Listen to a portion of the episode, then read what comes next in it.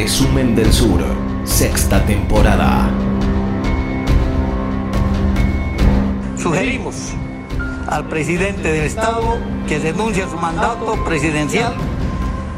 permitiendo la pacificación y el mantenimiento de la estabilidad por el bien de nuestra Bolivia. Por el bien de nuestra Bolivia. Renunciar a mi cargo de presidencia. ¿Por decidí esta renuncia? Para que Mesa y Camacho no sigan persiguiendo a mis hermanos. Bolivia,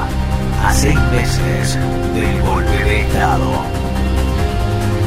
Yanine Áñez, con una Biblia en mano, en un estado declarado laico desde el año 2009, el apoyo de las Fuerzas Armadas y partidos opositores al movimiento al socialismo, se autoproclama como presidenta de Bolivia luego de que Evo Morales fuese forzado a abandonar el cargo por grupos civiles santacruceños y por pedido de los altos mandos militares. Desde ese momento las minorías que tomaron el gobierno por la fuerza utilizaron ese poder para perseguir a las comunidades originarias bolivianas, profundizar el racismo y demonizar algunos estandartes, como la bandera huipala, utilizada para simbolizar la lucha de los pueblos originarios de la región. Frente a la destrucción de estos símbolos y el avasallamiento al primer y único gobierno que representó al más del 60% de la población indígena en Bolivia, las movilizaciones desde el Alto, en La Paz, empiezan a bajar a la ciudad para repudiar el golpe de Estado y exigir la renuncia de Áñez. Estas protestas son reprimidas por parte del gobierno de facto,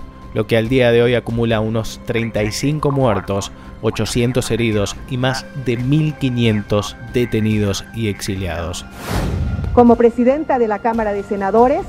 asumo de inmediato la presidencia del Estado prevista en el orden constitucional y me comprometo a asumir todas las medidas necesarias para pacificar el país.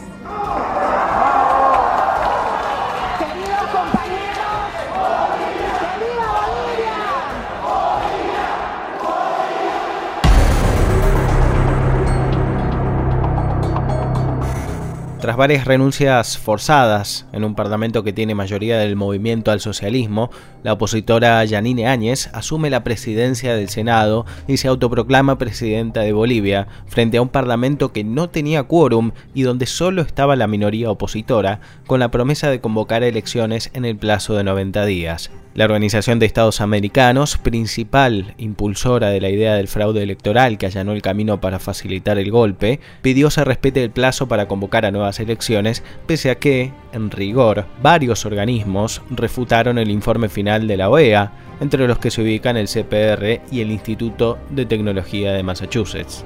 El MAS, ahora como oposición, mostraba algunas diferencias sobre cómo abordar una estrategia contra el golpe, con su líder Evo Morales exiliado, primero en México, después en Argentina, otros siete exfuncionarios exiliados en la Embajada de México y la tensión creciente en los territorios. El partido, que ya tenía el control del Parlamento por las últimas elecciones, logró mantener el control de la Asamblea Legislativa Plurinacional y María Eva Copa, del MAS, se convierte en la nueva presidenta del Senado con las calles controladas por los militares, la tensión entre oficialistas y opositores, un presidente en funciones exiliado y una presidenta autoproclamada, en enero la Asamblea Legislativa Plurinacional, luego de un fallo de la Corte Constitucional, decide prorrogar la presidencia de Áñez hasta el 3 de mayo, fecha en la que se celebrarían los nuevos comicios.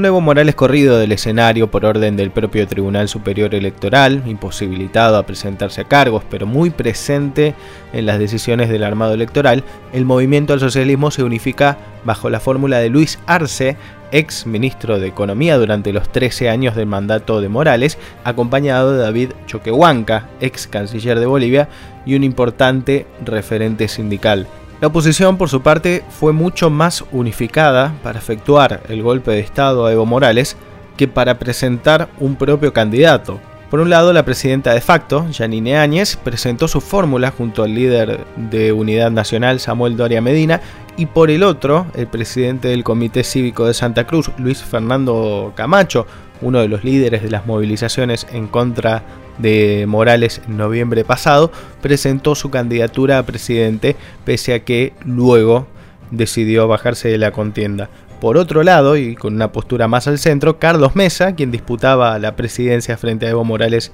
en noviembre pasado y lo denunciaba por fraude electoral, también decidió mantenerse por separado en esta contienda electoral.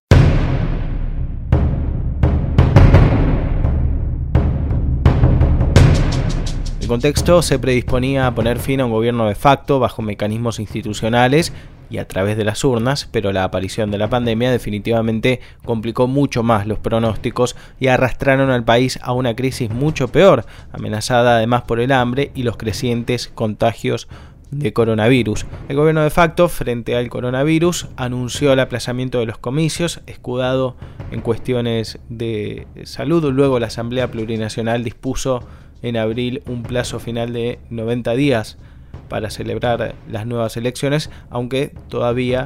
lógicamente no existe una fecha exacta. Al mismo tiempo, el gobierno de facto está atravesado por causas de corrupción, por irregularidades en la compra de insumos para hacer frente a la pandemia con eh, sobreprecios. En seis meses ya hubo tres ministros de salud, dos de ellos destituidos. El Estado avanzó en la detención de líderes políticos, siete de ellos aún se encuentran exiliados en la Embajada Mexicana en Bolivia, están custodiados día y noche a la espera de salvoconductos para trasladarse a México, la detención y posterior liberación del juez Huancani,